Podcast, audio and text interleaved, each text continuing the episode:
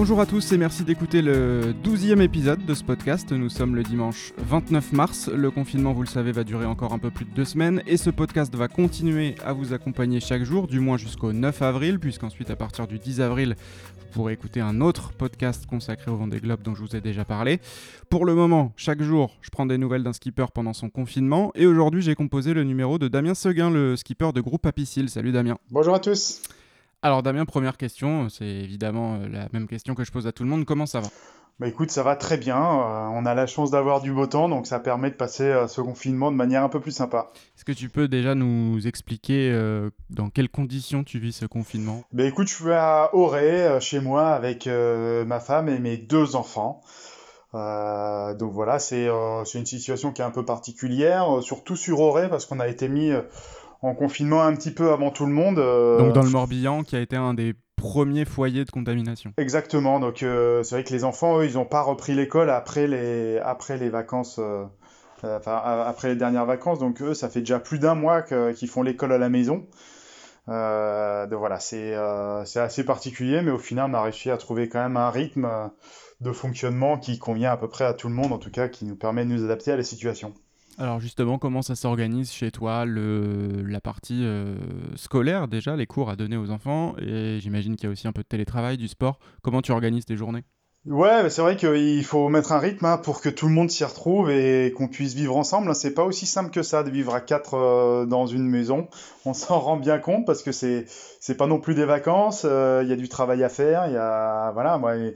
Mes deux enfants, ils ont 14 et 10 ans, donc voilà, le collège ou la, la fin de l'école primaire, ça demande quand même euh, pas mal d'enseignements euh, pour eux. Donc, euh, donc les, les, les, professeurs se sont, enfin, leur ont donné en tout cas pas mal de, de travail à faire, mais, mais ça reste des gamins et comme tous les gamins, ils sont pas super super autonomes non plus. Donc, faut être derrière eux.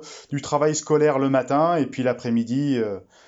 D'autres types d'activités qu'on peut faire soit à l'intérieur soit à l'extérieur. Comme je disais, on a la chance d'avoir du beau temps, donc c'est et puis on a un jardin, donc ça c'est assez pratique.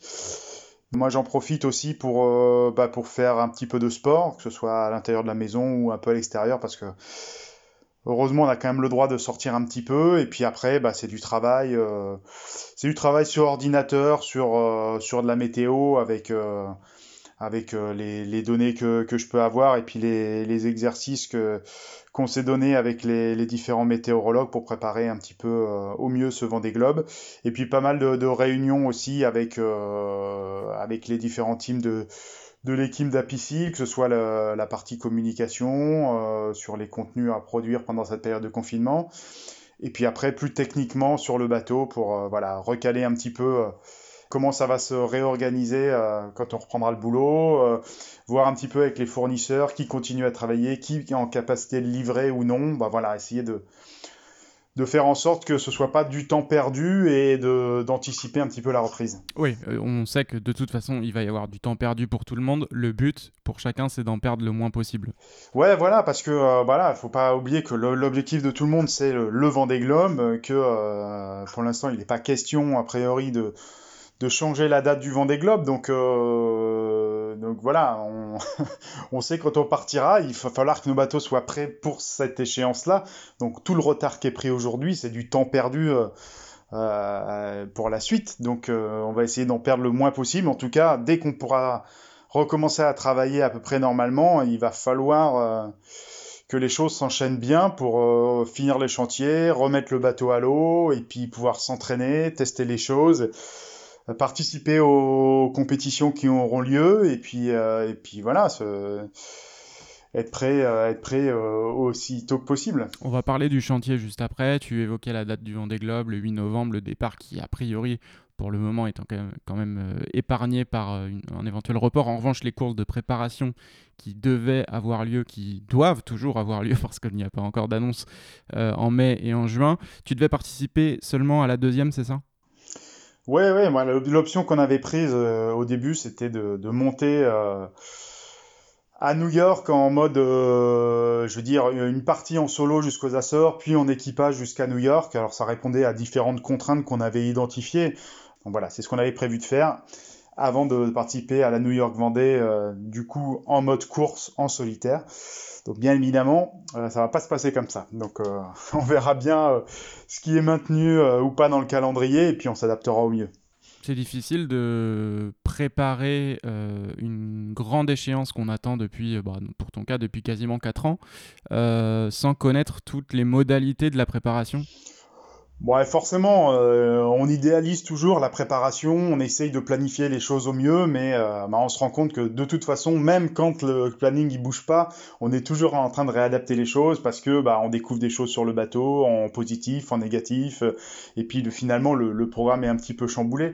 Donc euh, voilà, ce qui va changer, c'est que d'habitude nos points fixes de repère c'est les courses et on essaye de bah, de, tout faire pour pouvoir participer à ces courses-là. Là, on voit que, en tout cas pour les premières courses de la saison, on ne sait pas trop quand ça va avoir lieu, on ne sait pas par quoi on va pouvoir commencer. Donc, euh, donc voilà, c'est tout le planning qui est en train de glisser un petit peu.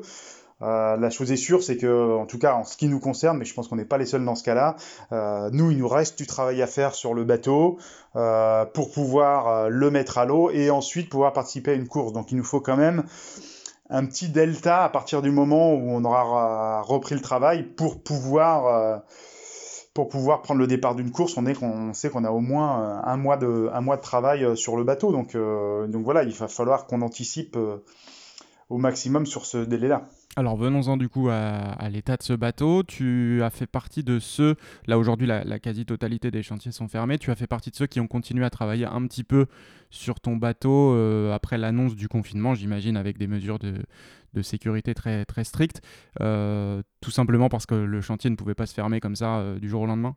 Ouais, voilà, bah déjà je suis pas dans mon chantier, je suis dans le chantier de euh, Mervent de, de, Jean Le Cam à Port-la-Forêt. Donc pour l'instant, on a les deux bateaux qui sont à l'intérieur du, chantier. Le, je veux dire, les, préconisations de confinement euh, sont tombées. Euh, je crois, je me souviens, ça devait être un lundi soir, quelque chose comme ça. Donc, mhm. bah, il a fallu qu'on s'adapte.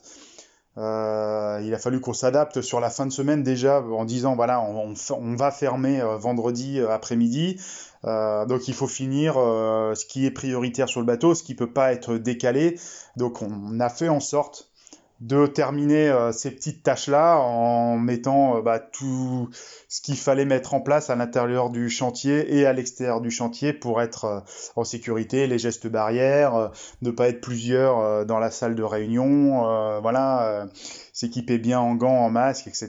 Donc tout ça, forcément, ça a ralenti le temps de chantier cette semaine-là, mais ça nous a permis de passer cette période-là sans encombre et de pouvoir quitter le bateau en se disant, bah, on n'a rien sur le feu. On connaît la job list qui reste à faire, mais en tout cas, euh, on quitte pas les choses avec une strat qui est en train de prendre euh, et puis le pinceau encore collé dessus, quoi. Comme tous les jours, on essaye de terminer avec un, message euh, positif. J'imagine que pour toi, c'est c'est le, rêve qui se maintient de, participer à ton premier Vendée Globe. Je me souviens t'avoir croisé sur le, dernier Vendée Globe en 2016, à l'époque en tant que champion paralympique. Euh, tu parlais déjà du Vendée Globe 2020, c'est quelque chose que tu as en tête depuis vraiment très longtemps. Euh, c'est ce qui te pousse euh, et qui va t'emmener jusqu'au 8 novembre. Tu penses encore qu'à ça? Bah oui, oui, parce que c'est un projet qui est tellement formidable. Ça ça génère tellement euh, d'émotions à tout le monde, je veux dire, dans, au sein de l'équipe, euh, dans l'imaginaire de, de, chacun, euh, que, euh, que voilà, c'est on s'est tous lancés à fond dans cette aventure. moi, personnellement, c'était quelque chose qui me faisait rêver depuis longtemps, le vent des globes, la course au large.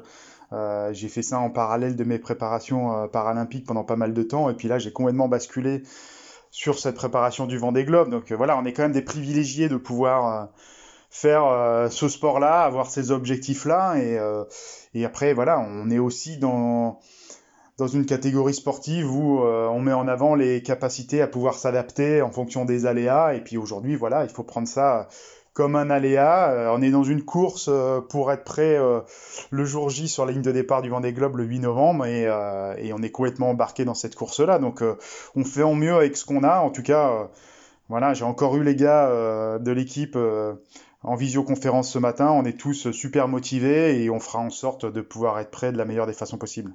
Et on garde tous en effet cette euh, horizon du 8 novembre, le départ des Sables d'Olonne du, du prochain Vendée Globe. Merci beaucoup Damien. Merci et puis euh, bon courage à tous et Faites attention à vous. Damien Seguin, le skipper de groupe Apicil qu'on retrouvait dans ce podcast sur le confinement aujourd'hui et qu'on retrouvera, je l'espère, une fois que ce confinement sera terminé dans un plus long podcast dans les prochains mois. Je vous en parlais tout à l'heure. C'est un autre format que vous allez pouvoir écouter très prochainement puisque le premier épisode sera mis en ligne le 10 avril avec Samantha Davies et Romain Athanasio.